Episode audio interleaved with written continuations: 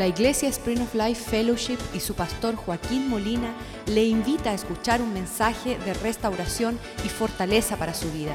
Sea parte de la visión Cambiando el Mundo. Padre, te damos gracias este día por tu bondad sobre nuestras vidas. Te damos gracias que tu actitud hacia nosotros es para que nosotros prosperemos en todo, Señor. Que seamos, estemos en bien, está, un estado tranquilo, en la provisión perfecta de tu bondad sobre nuestras vidas. Pedimos que tu palabra nos dirija como una lámpara a nuestros pies en esa dirección.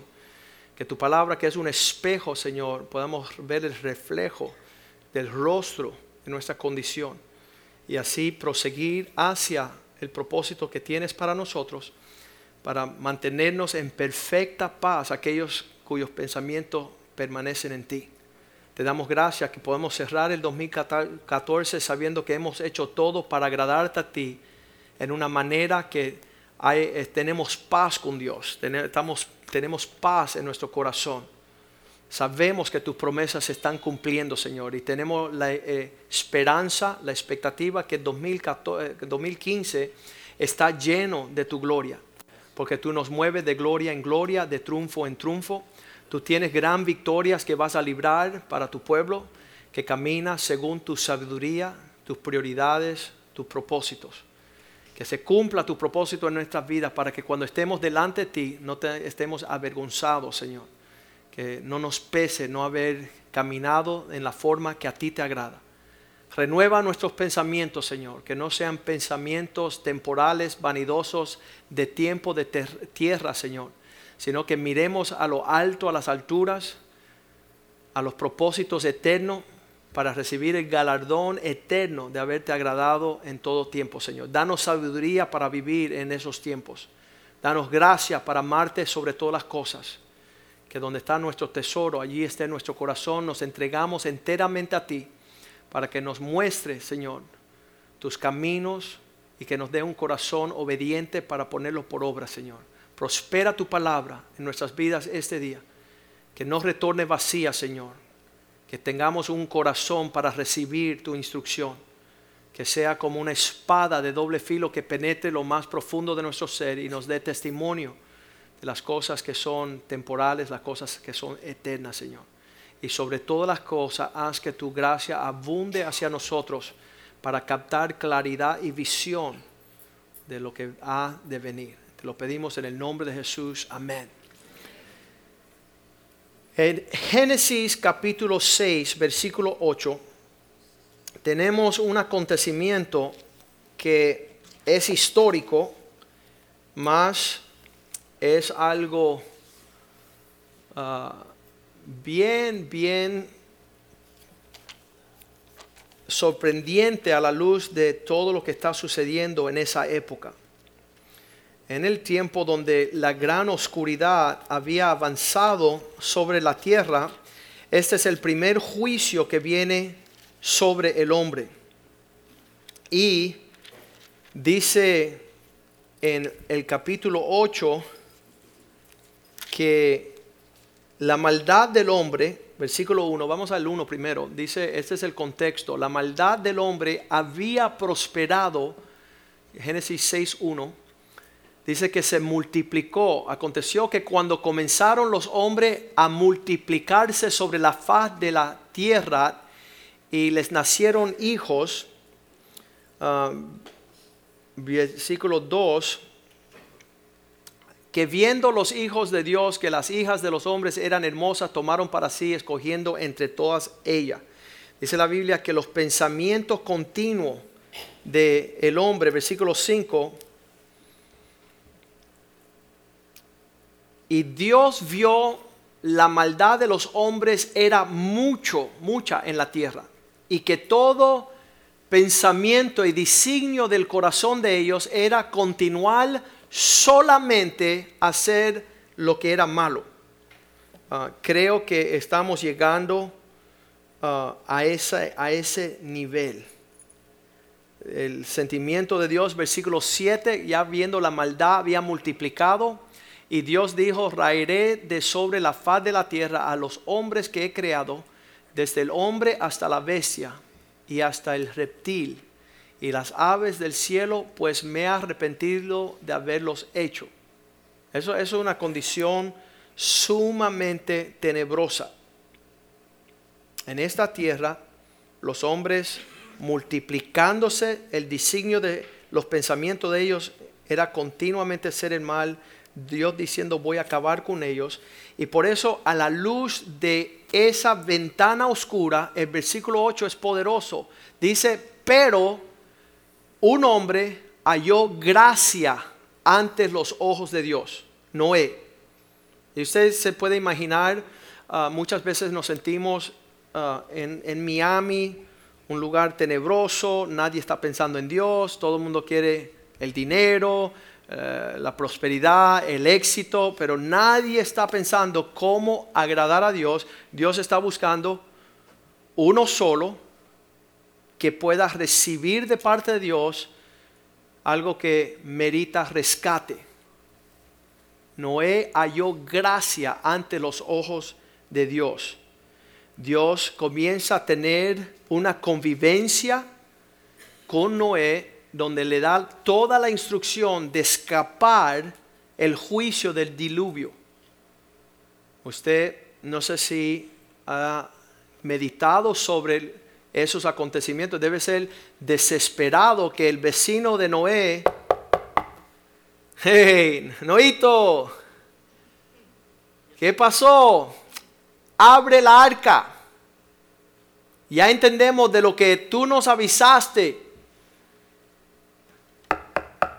Mira que aquí está mi esposa, mis hijos. Y, todo eso, este el relato es tremendo, que hay gracia que viene sobre un hombre, que es la respuesta de las instrucciones para rescate. Él, su esposa, sus tres hijos y sus esposas. Son ocho personas que se libran del juicio.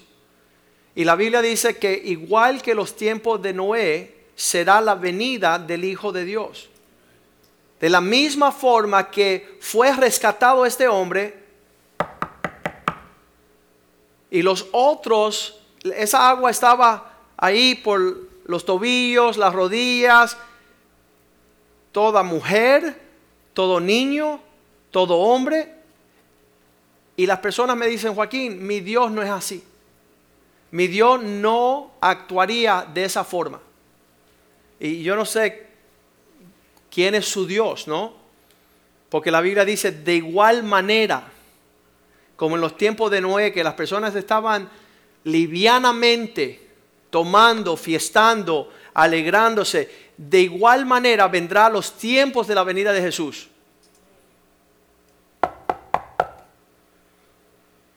No sé cuáles eran las conversaciones, los gritos, la desesperación. Sé que fue profunda y sé que la única diferencia entre los que te quedaron afuera y los que estaban adentro, una sola cosa. Diga conmigo, la gracia de Dios.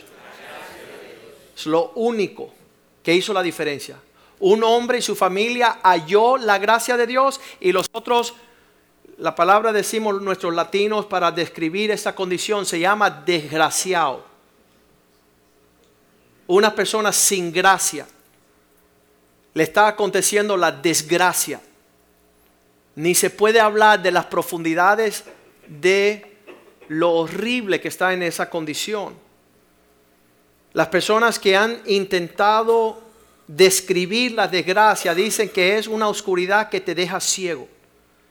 Es un naufragio, un naufrago que te deja postrado Ayer estábamos regresando de, de Naples, el hijo mío tenía una competencia de baloncesto, estábamos regresando, hay un lapso de la I-75 que son como una hora entera en una oscuridad de pantano lleno de cocodrilos y veíamos un carro postrado ahí. Y mi esposa dice, debe ser horrible que, te, que tu goma se, se, se dañe o que tu carro se dañe y estar en el medio de, esta, de este estado de oscuridad. Y así describen las personas.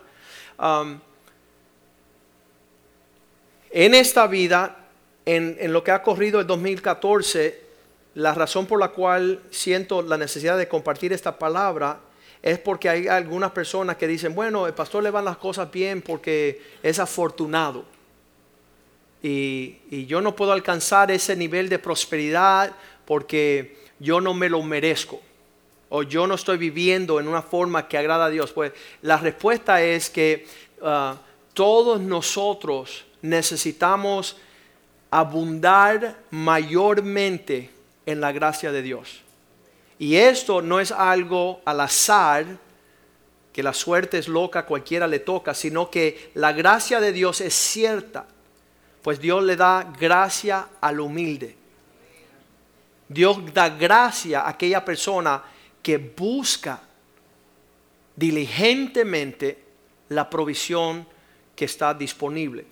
Entonces, en 1 de Pedro 1.10 dice que por mucho tiempo aquellas personas que anunciaban lo que Dios iba a hacer sobre la tierra, porque eh, igual que los reyes magos en estos días estaban mirando, estudiando las estrellas, si fuera por mi familia tener que estudiar las estrellas, estuviéramos bien mal.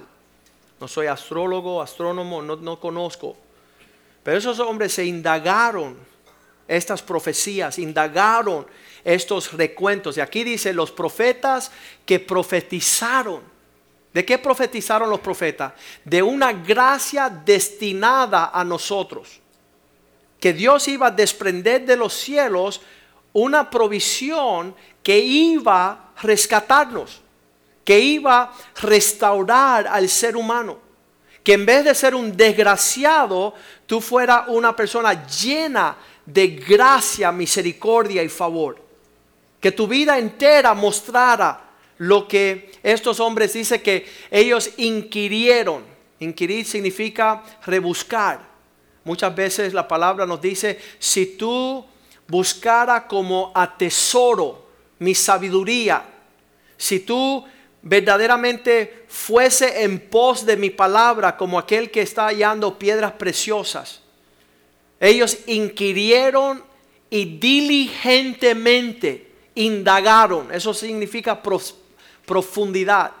Ellos estaban, estaban escarbando para conocer más acerca de esta salvación.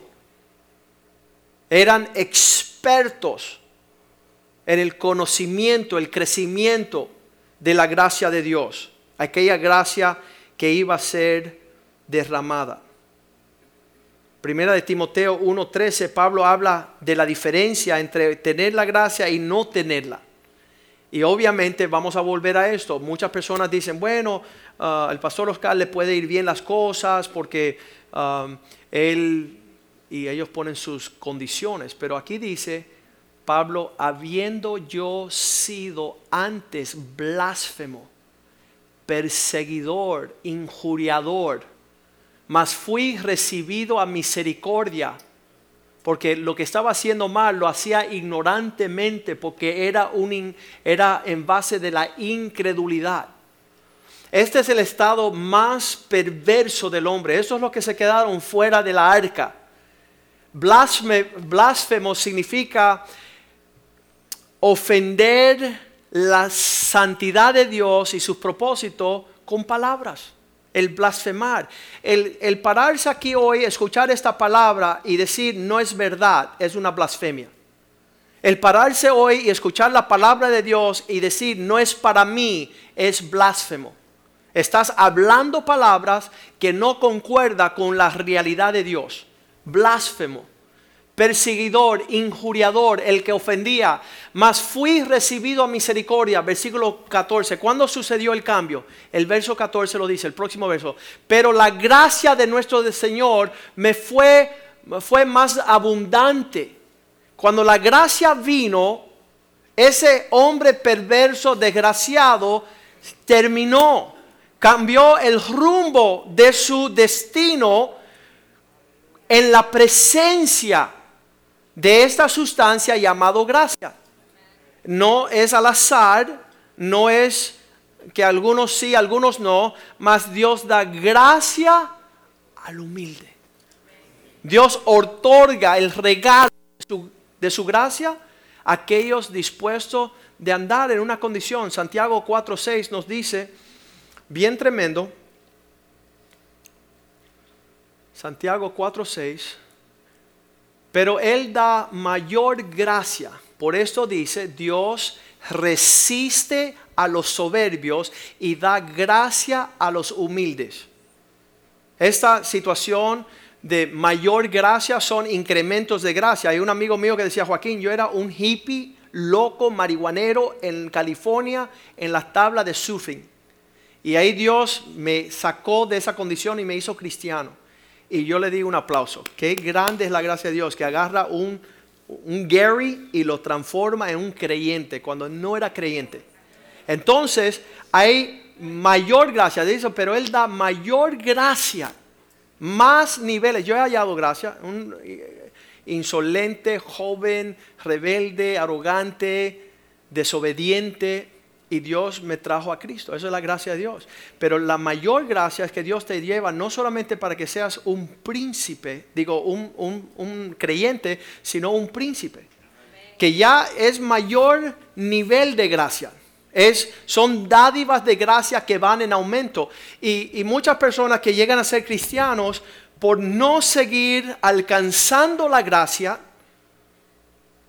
después de haber conocido al Señor, sus vidas son mayor desgracia. Dice el Señor que cuando Cristo entra, si tú no mantienes ocupado en las cosas del Señor, vuelves atrás siete veces peores. El que dejó de ser ya creyente, perseverando en la gracia de Dios, dice que puede ser llevado a siete veces más siniestro. ¿Y, cómo es eso, pastor? Bueno, dejas de alcanzar la gracia.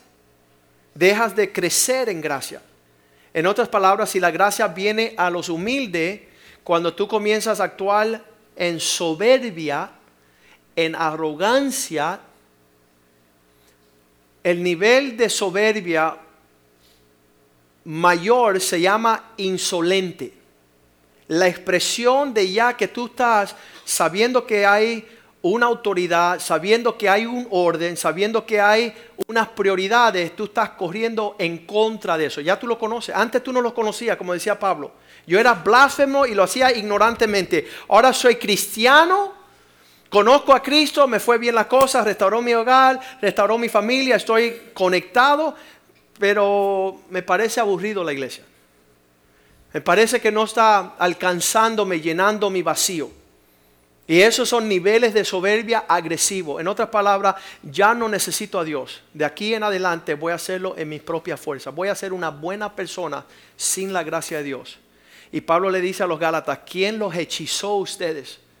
que habiendo comenzado en la gracia, ahora van a empezar a andar como si son personas buenas. Porque todo lo que podemos alcanzar es somos lo que somos por la gracia de Dios. Cada día, cada instante, cada constante, cada momento. Si la gracia de Dios, personas me habían dicho años atrás, 2007, decía Joaquín, tú eres tan proactivo, tú eres tan radical que tú vas a caer. Tú, tú, tú la vas a regar, todo el mundo te va a ver a ti en, situaciones malas. Yo le dije, mira, si la gracia de Dios que me sostiene me suelta, me voy para abajo. Pero lo que me sostiene para ser tan certero, tan afirmado, tan convencido, es la gracia del Señor. La gracia de Dios nos sostiene, no son nuestra fuerza. Y puede ser que algunas personas observando de afuera digan, wow, qué, sentido de voluntad fuerte, qué, qué dedicado, qué comprometido, qué, qué consagrado. No, la gracia de Dios abunda.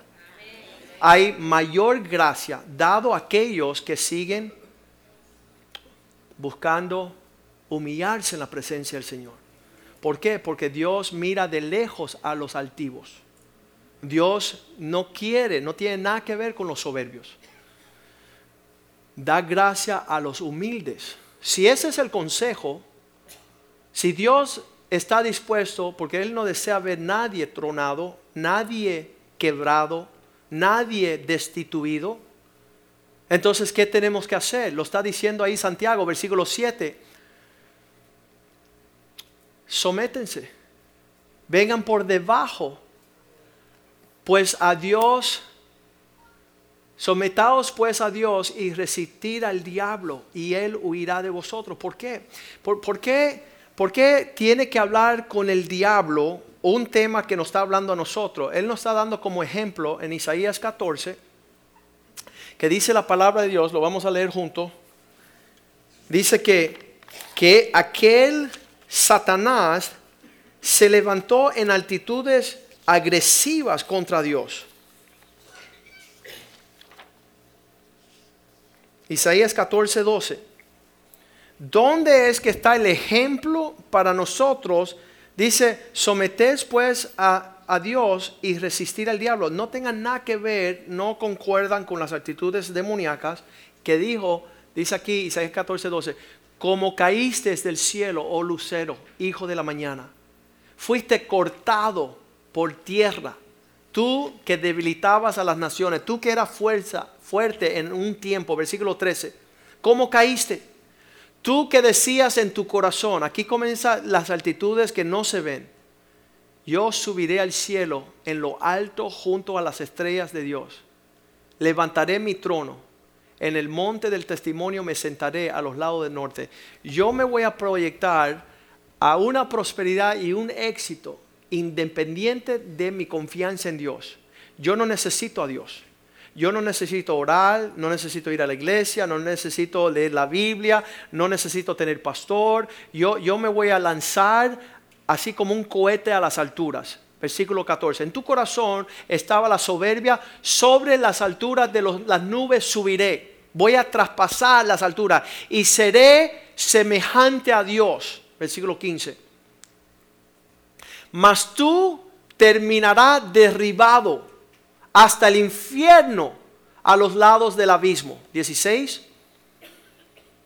Se inclinarán, se inclinarán hacia ti los que te veían. Todos los que estaban viendo esa actitud van a contemplar diciendo, este es aquel varón que hacía temblar la tierra y trastornaba los reinos. Este es el, el hombre que decía que no necesitaba a nadie, el fuerte el llanero solitario, el, que estaba de pie por sí mismo, versículo 17, que puso el mundo como un desierto, desoló a todos sus alrededores, que asoló ciudades, que a sus presos nunca abrió la cárcel, no tenía misericordia, no, no tenía alcance para dar de lo que estaba recibiendo, no, no recibía gracia, estaba elevándose en su propio entendimiento. La altitud de esa en el corazón del hombre lo que lo lleva al infierno. Un amigo de nosotros es un experto en la industria que él ejerce. Él tiene los certificados y estudios universitarios de alta índole en una materia aquí en la Florida, más que otra persona que yo conozca. Es un experto.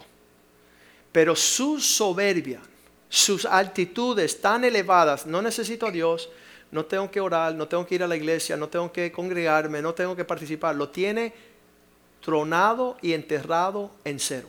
Un hombre que es una eminencia. Y yo me maravillo en ver la falta de su prosperidad. Pero a la luz de lo que dice la Biblia, en el Salmo 75, versículo 6, nos confirma desde antes tiempo, dice, porque ni del oriente ni del occidente ni del desierto viene el enaltecimiento. Uno está buscando, ¿y dónde me va a ir bien? ¿Y dónde puedo correr yo para que, para que me levante, para prosperar, para tener éxito, para que las personas vean que, que estoy siendo amplio en mi prosperidad? Dice el versículo 7. Dios es el juez. Él es que a uno humilla y al otro enaltece. Dios está viendo el corazón. Dice, Dios está midiendo. ¿De dónde viene el enaltecimiento del 2015? En aquellos que hayan la gracia delante de Dios. Aquellos que se humillan bajo la poderosa mano del Señor. Aquellos que tienen otra actitud y ven cómo prospera a otros. Están, entonces el versículo 5 tiene la advertencia. Dice así, no hagáis alarde de vuestro poder, ni habléis con cerviz erguida. ¿Han visto un pavo real? Todo su soberbia, toda su postura Dice el Señor, no hagas eso. No hagas alarde de tu habilidad, porque Dios a uno levanta y prospera y hace fructificar y multiplicar y gozarse y a otro está continuamente sufriendo el oprobio de su necedad. Santiago 4:10 dice, pues si ya sabemos que Dios da gracia a lo humilde y Dios resiste al soberbio, humillaos delante del Señor y Él os exaltará. Él os prosperará. La mano de Dios sobre nuestra vida mejor que cualquier alternativa. Mejor que cualquier. Estábamos hablando mi sobrino decía, tío, y si te dan 10 millones de dólares, tú ah, harías otra cosa. Y le dije, mira, sobrino, yo te prometo que eso lo tengo por basura. Porque lo que tengo en la gracia de Dios abarca mayor plenitud. Abarca mayor alcance. Proverbios 10, 22 dice que Dios en su bendición es la que enriquece sin añadir tristeza con ella. Cuando Dios empieza a bendecirte y prosperarte sin que tengas que sufrir la tristeza del trato, hemos visto a lo largo um, ingenieros, son eminencias de todo tipo de comunicaciones, de todo tipo de equipos, contratados por, por el gobierno de Rusia, Rusia que hacían todo el desarrollo de comunicaciones y después eh, en su soberbia, yo no creo en Dios. Yo no necesito Dios, yo conozco todo en cuanto a las comunicaciones y el hablar y el escuchar y poder relacionarse. Y Dios, boom, le trae un hijo que es solo. Él no se puede comunicar ni siquiera con su hijo, teniendo alto alcance de toda clase de conocimiento y entendimiento profundo y un hijo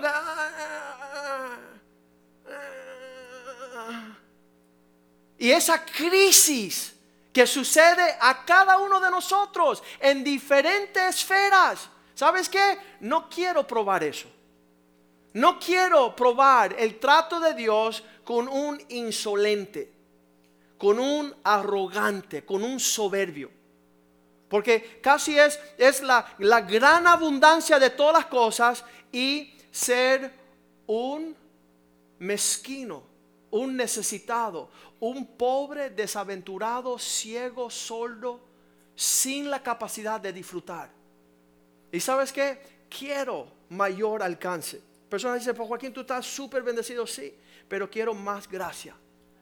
Quiero alcanzar mayor medida de lo que Dios tiene para aquellos que los buscan. Vamos a hablar allá en Efesios capítulo 2, versículo 1. Este da Pablo el retrato, yo creo que es la persona adecuada de darnos nosotros el retrato de la condición antes de que llegó la gracia. ¿Qué nos dice?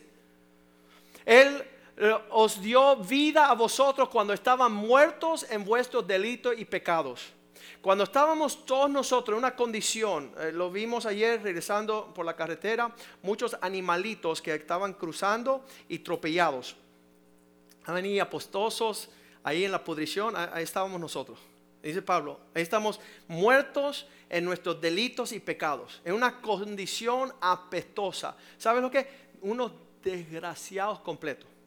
No había, no había medida de alcance. Allí en esas condiciones, él os dio vida cuando estábamos muertos en vuestro delito y pecado. Versículo 2 dice, en los cuales estos delitos y pecados anduviste, anduviste en otro tiempo. Había un tiempo en nuestra vida que no estábamos andando en gracia, siguiendo la corriente de este mundo.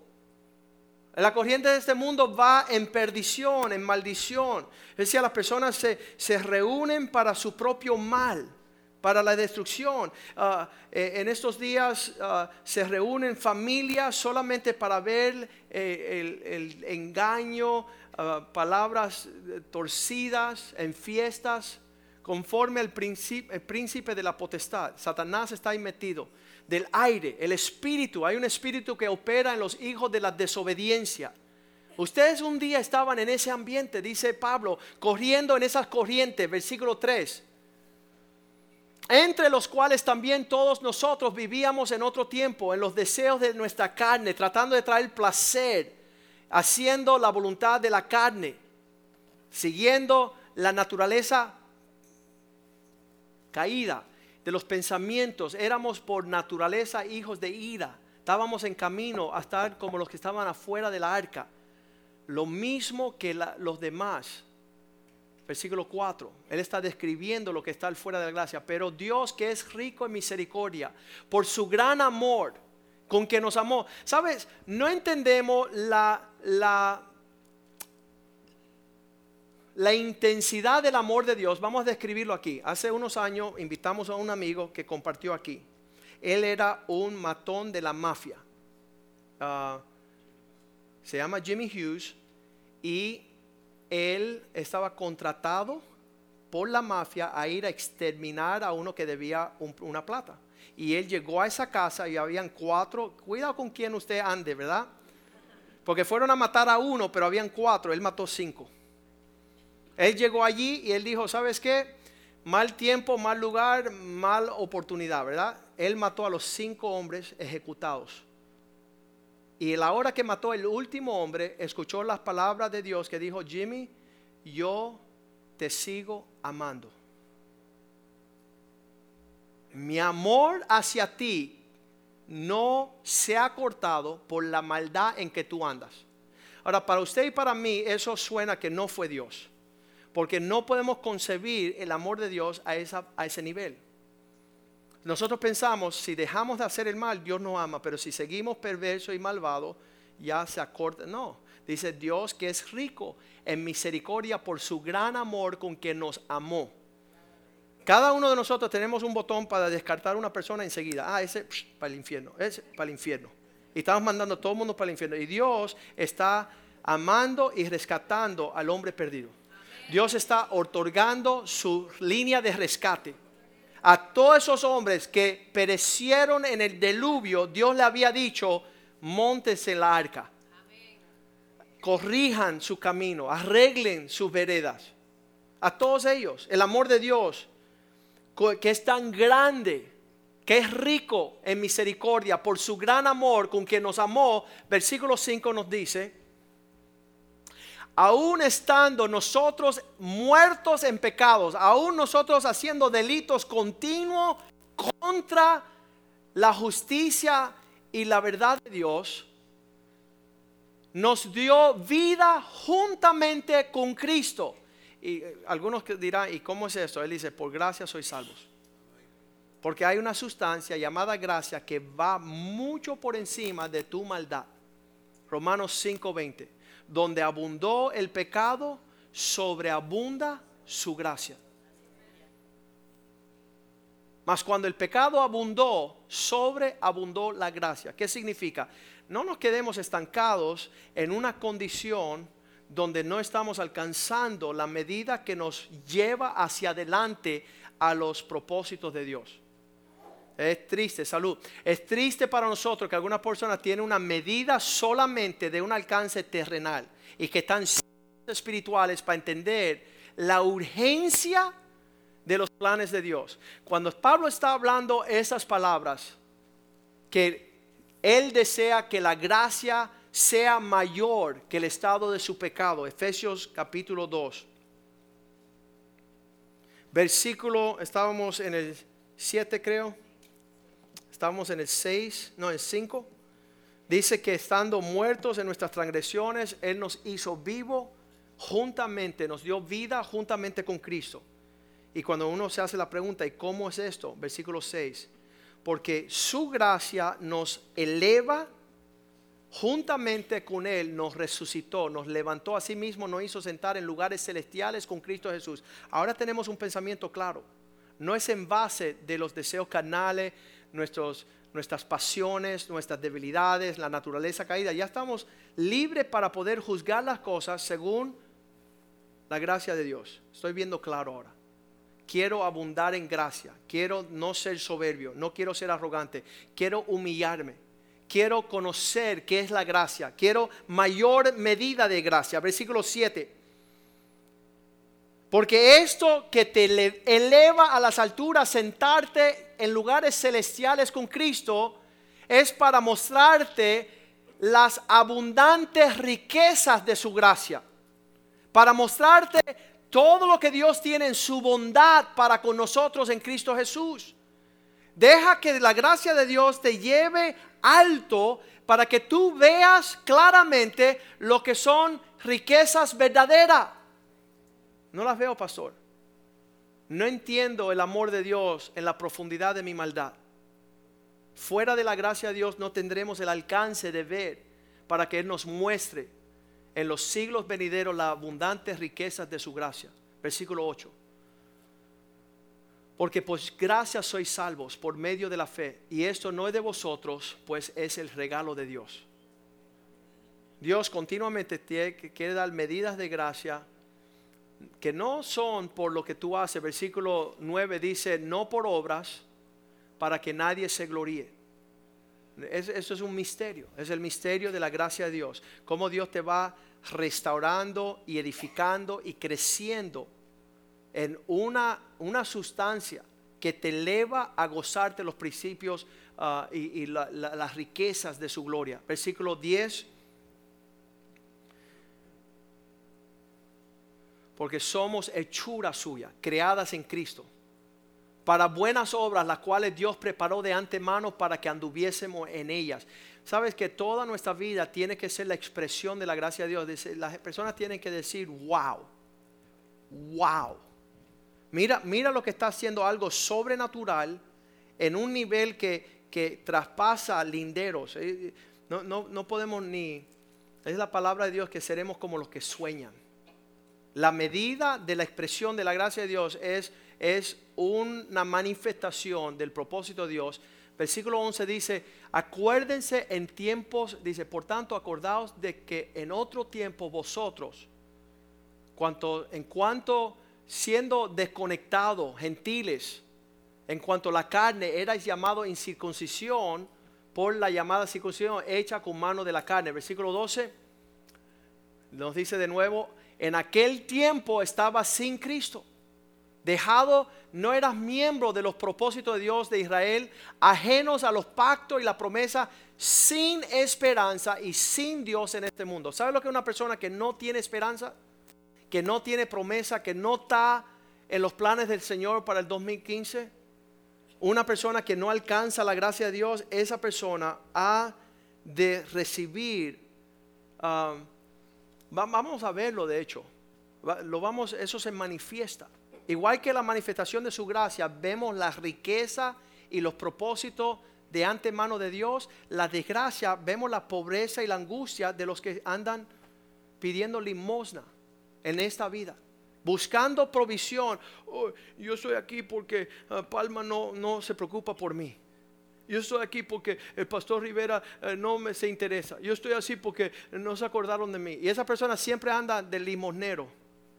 Su provisión viene aquí en la tierra. Cuando Dios está diciendo, si se humillan bajo mi poderosa mano para que yo los exalte en el tiempo apropiado.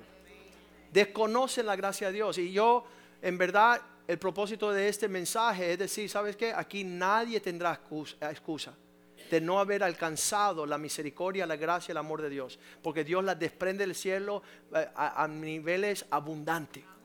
A niveles abundantes. La ecuación de no prosperar y alcanzar favor es no conectarse con el dador de gracia. No gustar. Y eso lo dice Hebreos capítulo 12, versículo 14 nos trata de describir el escritor de Hebreos diciendo, seguir la paz con todos. E, esto no se trata de andar amargado porque Carlito no me presta el bastón, ¿verdad? no me presta el bastón, estoy sin bastón. No, dice, procurar la paz con todos, apartados, sepárense, porque eso es parte de humillarse, eh, separarse y buscar de arriba la gracia de Dios humíllense, obedezcan a Dios, sin la cual nadie verá el Señor. Si no nos humillamos, no van a ver la evidencia de esa sustancia que nos prospera. Versículo 15. Cuidado. Mirar bien, no sea que alguno deje de alcanzar la gracia de Dios. Oye, está la cascada de la provisión de allá y yo tengo una sed y, quiero bañarme y quiero ser renovado en su gracia, pero no, no alcanzo allí. No, no puedo venir bajo la, la abundancia de su gracia porque hay un corazón súper endurecido, súper terco, súper soberbio, arrogante. Mirad bien, no sea que alguno deje de alcanzar la gracia de Dios y comience a brotar raíces de amargura y os estorbe a, y por ella sean muchos contaminados. Eso es un trago amargo, ver el, llorar, el gemir de un desgraciado. Es, es, tomar un trago amargo, ver las personas que no quieren alcanzar la gracia, explicarte a ti cómo se sienten versículo 16. No sea que haya algún fornicario o profano como Esaú, que por un sola comida vendió su primogenitura. Esas son las personas que, que están dispuestas a decir, ¿sabes qué? Dame un trabajo, porque esto me va a prosperar y estoy dispuesto a dejar mi relación con Cristo. Dame un, una inversión y voy a dejar mi relación con Cristo. Prefiero alcanzar algo terrenal y estoy dispuesto de regalar lo que es lo que perdura. Vamos a tener muchas oportunidades de eso. De hecho, cuando las personas están buscando más fuera de la presencia del Señor, um, en Génesis 13 vemos a Lot, versículo 12 Dice que Abraham había dejado su parentela, había dejado su ciudad, había dejado su tierra y andaba buscando la presencia y la gracia de Dios como ciudad invisible. Buscando esa cosa que desconocemos. Él quería, y dice, acampó Abraham en la tierra de Canaán en tanto que Lot, su sobrino, habitó en las ciudades de la llanura y cada vez poniendo su tienda más y más cerca a Sodoma, a la prosperidad de la tierra, a las relaciones de la tierra, a los negocios aquí. Estaba cada vez más hasta ver completamente deslazado con el Dios de Abraham. Había puesto su mirada en las promesas de la tierra. Terminó sin familia, sin hijas, sin provisión, sin herencia, desaventurado, desgraciado totalmente deslazado con el Dios del cielo. Fue poniendo su tienda hasta, decía, un poquito más, un poquito más. No, yo estoy yendo a la iglesia, el domingo yo voy. Estaba buscando su provisión fuera de la gracia de Dios y lo perdió todo. Todo, todo. Se, veía, decía que cuando él vio de lejos el valle de las tierras de Sodoma y Gomorra, decían que era como el huerto del Edén, un paraíso las cosas lucen estar bien, pero cuando tú te encuentres en medio de ello, cada tres meses venían los piratas y venían todas las guerras. Y dice la palabra de Dios que tuvo que Abraham ir a rescatar a Lot. Tuvo que ir a rescatarlo. Porque Lot había dejado la gracia y había puesto su confianza en las cosas terrenales. Primera de Pedro 5:5 dice, sujétense. Vamos a ver si lo, alcanzo acá bien rapidito. Está hablando ahí los jóvenes, los jóvenes tienen tendencia más que los ancianos a intentar lanzarse fuera de la gracia de Dios. Y ahí él dice que los jóvenes se acerquen más a sujetarse a los ancianos pues no sabemos que, nuestras relaciones en la iglesia de autoridad son el regalo de la gracia de Dios. Aquellos que entienden pueden decir amén. Ahí nos dice,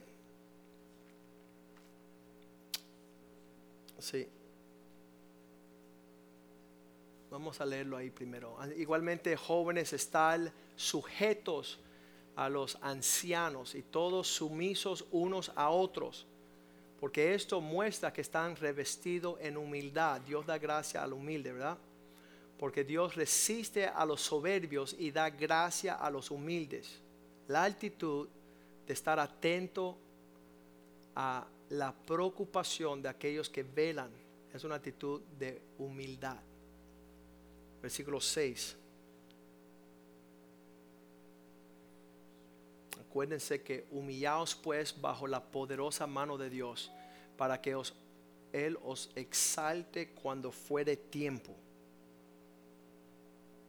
Versículo 7. Echando toda vuestra ansiedad sobre Él porque Él tiene cuidado de vosotros. Muchas veces nuestra ansiedad es la que justifica preocuparnos por levantarnos. Ah, Dios está demorándose demasiado, voy a ir a hacerlo yo. Dios no está pensando en mí, voy a resolverlo yo. Yo después voy a la iglesia, voy a rezar, después voy a buscar de Dios. Pero ahora voy, la que mando soy yo. Versículo 8. Echando ansiedad, ser sobrios, velar, porque vuestro adversario, el diablo, como león rugiente, anda alrededor buscando a quien devorar. Versículo 9 al cual si resistir firmes en la fe, sabiendo que los mismos padecimientos se están cumpliendo en vuestros hermanos en todo el mundo, todos aquellos que estamos buscando la gracia de Dios, también estamos siendo acechados con tentaciones de, derecha e izquierda, de alejarnos de esta vida. Versículo 10 dice que nosotros más, el Dios de toda gracia, diga conmigo toda gracia, ¿verdad? Él, tiene la, la perfección de obrar en nosotros que nos ha llamado a su gloria eterna en Cristo Jesús, después que hoy hayas padecido un poco de tiempo, Él mismo, esto te va perfeccionando, te afirma, te fortalezca y te establezca. Eso son una obra de la gracia de Dios, afirmarte, mantenerte quieto, establecido, enraigado. Hebreos capítulo 12, versículo 28, dice que, ah, vamos en el 27 primero, ya que estamos, esta frase, aún una vez indica la, la remoción de todas las cosas. Todas las cosas movibles van a ser así. Wow, me decía, como cosas hechas para que queden las inconmovibles. Todo se va a estremecer para que quede lo inconmovible. Versículo 28. De esta forma lo inconmovible. Así que estamos recibiendo nosotros un reino inconmovible. Tengamos gracia una actitud, una, una, provisión de Dios. Mediante ella sirvamos a Dios agradándole con temor y reverencia. ¿Por qué? Versículo 29, pues Dios es, nuestro Dios es fuego consumidor. El trato de Dios para nuestras vidas va a ser tremendo. Eh, no, no habrá coincidencia ni ah, necesidad de advertencia aquellos bajo la gracia de Dios, fluyendo en su gracia, y aquellos altivos, suficientes, independientes, quién necesita a Dios, quién necesita la iglesia, quién necesita orar, quién necesita leer la palabra. Yo no, yo no quiero en eso. Ahí se va a ver manifiesto la, la diferencia entre gracia y desgracia. ¿Cuál es nuestro ejemplo? Filipenses 2, versículo 5, dice que tengamos el mismo sentir que hubo en Cristo. Haya pues en vosotros este sentir que hubo también en Cristo Jesús. ¿Cuáles los caminos de la gracia? Mira lo que es, versículo 6. El cual siendo en forma de Dios, no estimó el ser igual que Dios. Yo puedo, eh, yo, ¿qué se piensa? ¿No? Yo, yo me humillo. Tengo mi grado, mi posgrado, mis tres grados, mis cuatro grados, soy termómetro, todo lo que tú quieras pero yo me voy a humillar alcanzar la gracia de Dios. Quiero que Dios sea mi guía. Quiero que Dios sea mi guardador. Quiero no ir a un contador, ni a un economista, ni a un político. Voy a ir a la palabra de Dios. Voy a humillarme. No estimo el ser igual a Dios como a cosa aferrarse. Yo, yo, yo puedo, yo puedo, yo, yo puedo. Y tener esa actitud. Sino que dice, versículo 7, se despojó a sí mismo y tomó forma de siervo y se hizo igual que los hombres. E, esa escalerita para abajo que tú, las la personas dicen, ah, esa actitud, cuando yo dejé mi carrera de abogado para ser un siervo de Dios, los abogados se enojaron ¿Cómo te atreves? Y cómo tú caminas así, nosotros que no, y, cómo, y están en esa encrucijada. La paz, el gozo, la bendición sobre mi vida no tiene precio. Porque el que se humilla, Dios lo exalta. Y el que se exalta, Dios sabe humillarlo. Entonces dice la palabra, se despojó, tomó forma de siervo, semejante a los hombres, versículo 8. Estando en la condición de hombre, no se quedó así, sino se humilló a sí mismo, se hizo obediente hasta muerte y muerte en cruz. Fue, fue una escalerita de humillación, de humildad, hasta lo más bajo el ejemplo que tenemos en Cristo. ¿Y qué sucede en versículo 9? Por lo cual también le exaltó hasta lo sumo. Dios lo levantó y le dio un nombre que es sobre todos los nombres. Las personas que andan buscando la gracia de Dios, Dios lo fortalece en manera sobremanera. Y dice que le dio un nombre sobre todo nombre, versículo 10, para que en el nombre de Jesús se doble toda rodilla de los que están en el cielo, en la tierra y debajo de la tierra. Se van a doblar las rodillas. Quizás tú tengas una y dice, yo no, tú lo vas a ver con rodillas dobladas delante de Dios, diciendo que Él es Señor. Versículo 11, y toda lengua confesará que Jesucristo es el Señor para la gloria de Dios el Padre. Que nuestra buscar la gracia, nuestro buscar humillarnos, obedecer, servir, sujetarnos, buscar de Dios en el 2015. Va a ser la diferencia entre aquellos que van a ser fructíferos y aquellos que van a manifestar una desgracia horrible. Segunda de Corintios 9:8, Pablo describe a Dios como esta, este, esa es la forma que él describe a Dios. Él dice, y poderoso es Dios para hacer que abunde en vosotros toda gracia no hay límite, no se corta. Yo no sugiero que nadie vaya a matar a su suegra, ¿eh? que esté ahí y que Dios diga, todavía te amo. No, no, no vamos a ir a pecar para comprobar esta realidad, pero que existe un nivel de gracia que no entiendo. Llevo predicando 30 años y no entiendo cómo Dios sigue renovando su gracia sobre gracia, sobre gracia de manera fascinante. Fascinante.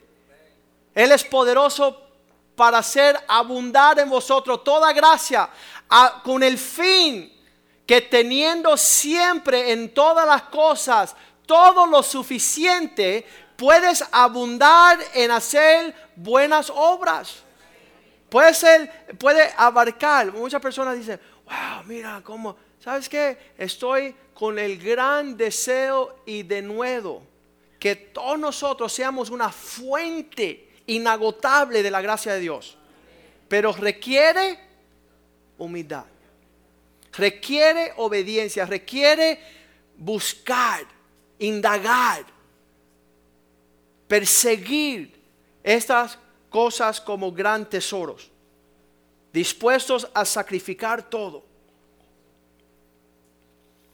Vamos a ponernos de pies esta mañana, esta tarde ya, y decirle, Señor, quiero alcanzar, quiero probar.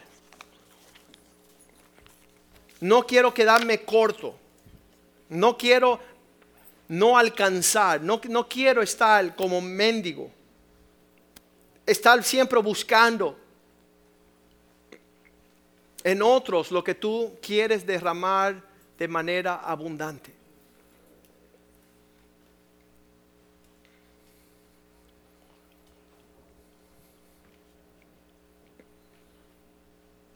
Pablo dice estas palabras que fueron súper ahí en Efesios.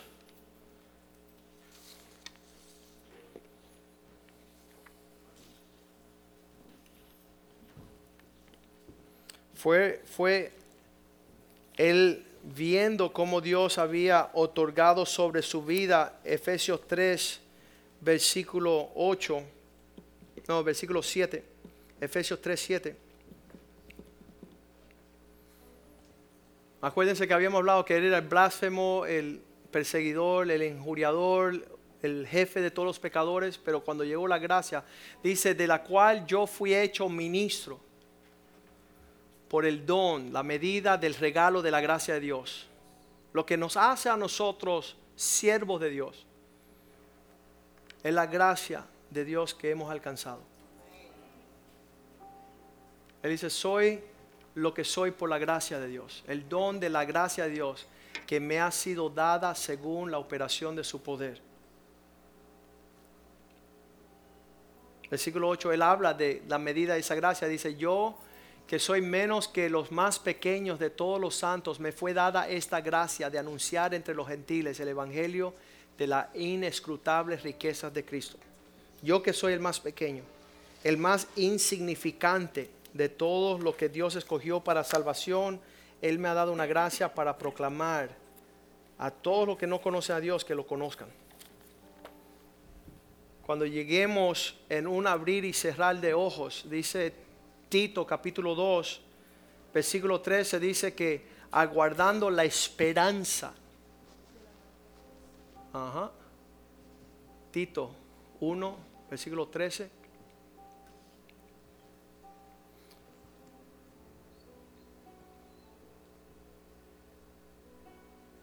Perdón, 2.13.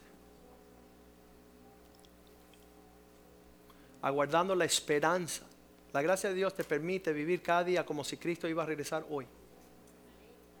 Tú no tienes planes para mañana, ni la semana que viene, ni el mes que viene. Tú estás viviendo la vida como si Cristo viene hoy. Cuentas arregladas, todo en su orden. Tú no vas a decir, ay, es que se déjame, déjame arreglar las cosas que ahora, ahora vengo a esta cita. No, cada día arreglando las cuentas para pararte delante de Dios a rendir cuentas guardando la esperanza. Versículo 11 dice, muchas personas dicen, Joaquín, eso fue este tú, porque fue tu experiencia, y qué lindo que hombres como tú han experimentado. Dice, porque la gracia de Dios que se manifiesta para la salvación a todos los hombres. La gracia de Dios se, ¿Sabes qué? No hay personas que yo le hablo al Señor que me digan, no, yo sé, porque mira, el carnicero esta mañana me dijo, el cartero me dijo, la persona que fui a la farmacia me dijo, estamos rodeados de personas que están, la gracia de Dios, tratando de rescatarnos, hablándonos y nosotros peleando con eso. Los homosexuales, las prostitutas, los locos, los manicomios están llenos de personas que me han dicho, yo conozco que Dios me ama. Yo sé que Dios está conmigo. El problema es que yo no estoy con Él. No hay duda que Dios es fiel en siempre estar con nosotros. La cuestión es que necesitamos más gracia para nosotros estar con Dios. El testimonio de Él es fiel. Él siempre está hacia nosotros, igual como Chris, uh, Jimmy Hughes. Tú puedes asesinar, puedes matar, puedes hacer lo que quieras. El amor de Dios no fluctúa. Dios nos ama. Pero alcanzar la gracia de Dios requiere humillarte. Requiere doblar rodillas. Y de hecho, cuando Él regresó de esas matanzas, Él estuvo en el hotel y se tiró a sus rodillas y ahí recibió a Cristo. Porque no soportó tal amor de Dios hacia su vida. Y hasta el día de hoy, Él es un ministro del Evangelio, Él es un pastor evangelista, Él es un, ah, tiene un orfelinato en Honduras, es un siervo de Dios. Porque la gracia de Dios fue suficiente sobre su vida. Y eso yo se lo quería dar como regalo en, el último, en la última prédica de este año. Hemos terminado bien, ¿sabes? Porque hemos terminado llenos de la gracia de Dios. Hemos terminado bien. No por obras, no en nuestras fuerzas, no en nuestra habilidad, sino la gracia de Dios ha sido suficiente a pesar de nosotros. Si usted desea comenzar el 2015, empezar a echar cosas a un lado para darle lugar a la gracia de Dios, yo le invito a que vengan al altar esta mañana y después de esta canción vamos a orar por usted. Usted venga al altar y diga, Señor, quiero mayor medida de gracia sobre mi vida.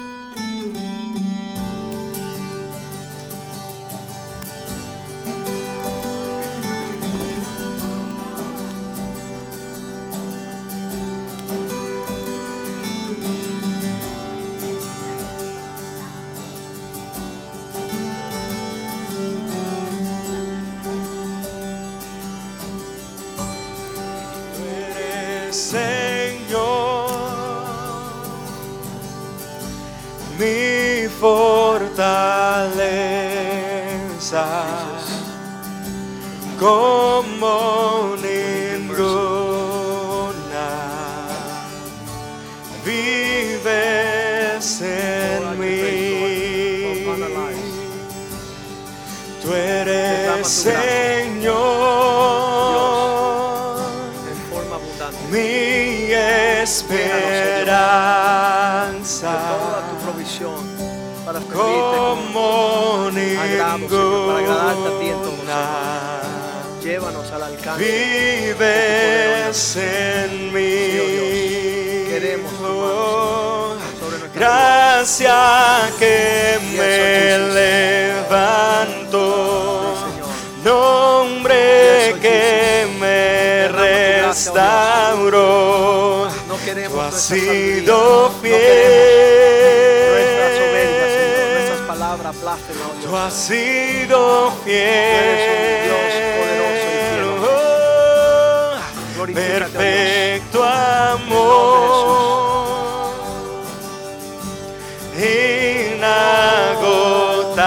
Inagotable. Incomparable.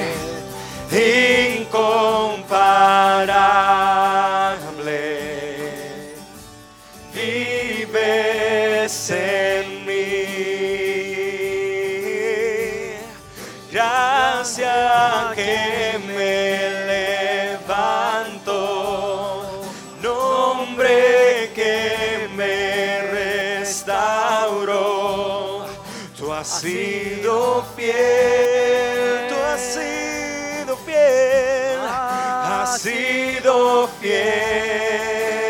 Oh, tu gracia, gracia que me rescató. Nombre que me restauró. Tú has sido fiel, tú has sido fiel, has sido fiel. Tu amor, Señor, y tu amor, Señor, llega hasta los cielos.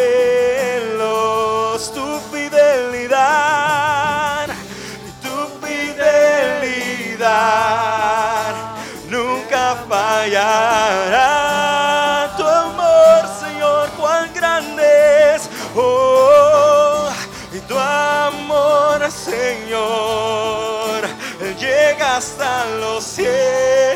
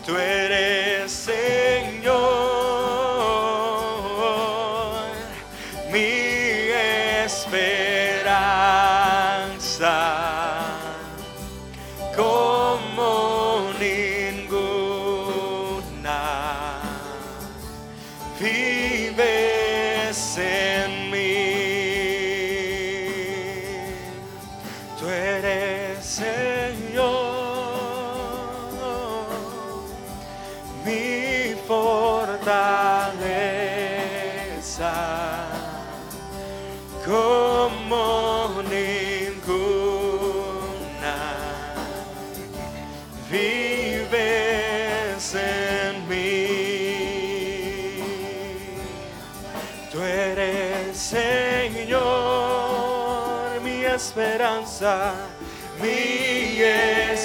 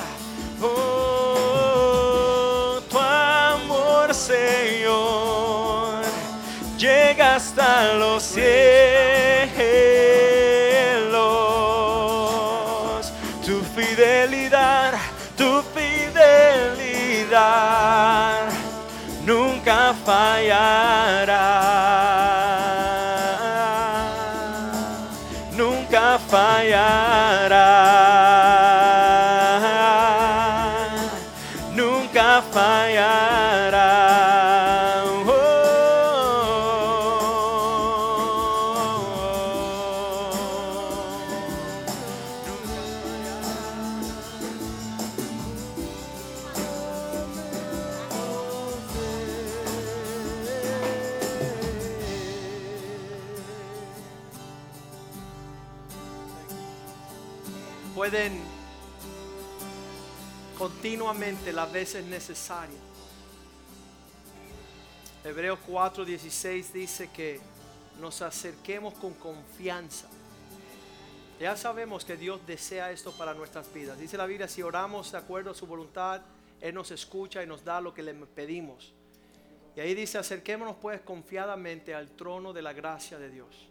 Este trono para alcanzar misericordia y hallar gracia para el oportuno socorro.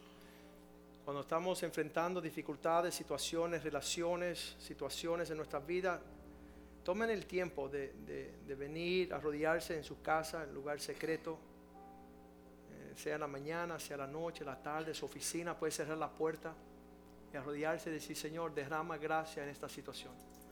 Dame tu mano, necesito tu ayuda. Y puedes decirlo como lo dice Hebreos 4:16. Me voy a acercar, oh Dios, confiadamente, sabiendo que tú quieres esto para mí, al trono de tu gracia. Y así recibir tu misericordia, tu amor y la gracia para esta, esta necesidad que tengo. Padre, mira a cada uno que ha llegado hoy a tu casa. Hemos venido con corazón dispuesto y nos vamos llenos de tu amor. Nos vamos llenos del entendimiento que tú deseas nuestra prosperidad.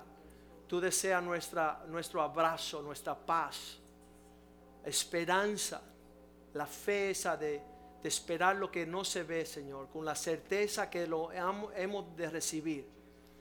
Y que seamos no solamente aquellos que rec- reciben tu gracia, sino aquellos que estamos dispuestos a darle gracia, la misma gracia que hemos alcanzado, que seamos dispuestos a darlas a los demás que nos rodea, aun cuando no sea oportuno, Señor, cuando es difícil, que podamos otorgar misericordia y gracia a los demás para soportarlo, Señor, para poder seguir amando, esperando, Dios. Que nada nos saque fuera de tu presencia, tus prioridades, tus propósitos. Que tu promesa se cumpla en nuestras vidas, que podamos vivir sin temores, sin ansiedades, sin las enfermedades que aquellos que no han alcanzado tu gracia tienen, oh Dios. Aún en el medio de nuestra enfermedad, como le dijiste a Pablo, bástate mi gracia.